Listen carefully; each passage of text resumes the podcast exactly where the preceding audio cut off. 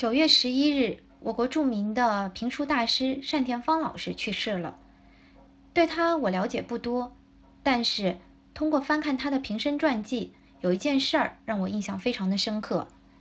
说他二十三岁那年啊，第一次登台，当时他紧张到两眼发花，看每个人的脖子上都有两个脑袋，可是他却一口气讲了两个多小时，并且连中间休息的时间都忘记了。那为什么他如此紧张却能发挥的比较正常呢？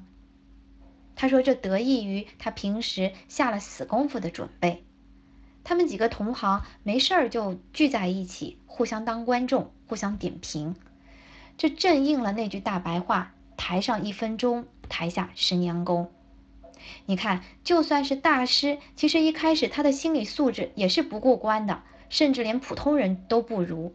但是他却通过刻苦的修炼，让他呢能够发挥的比较正常。像公众演讲这种能力，其实就像开车、游泳一样，是一种可以习得的技能。我们很多人说害怕公众演讲，是因为内心恐惧。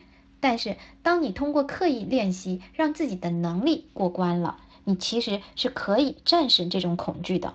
并且可以让自己表现得越来越自信、自如和淡定。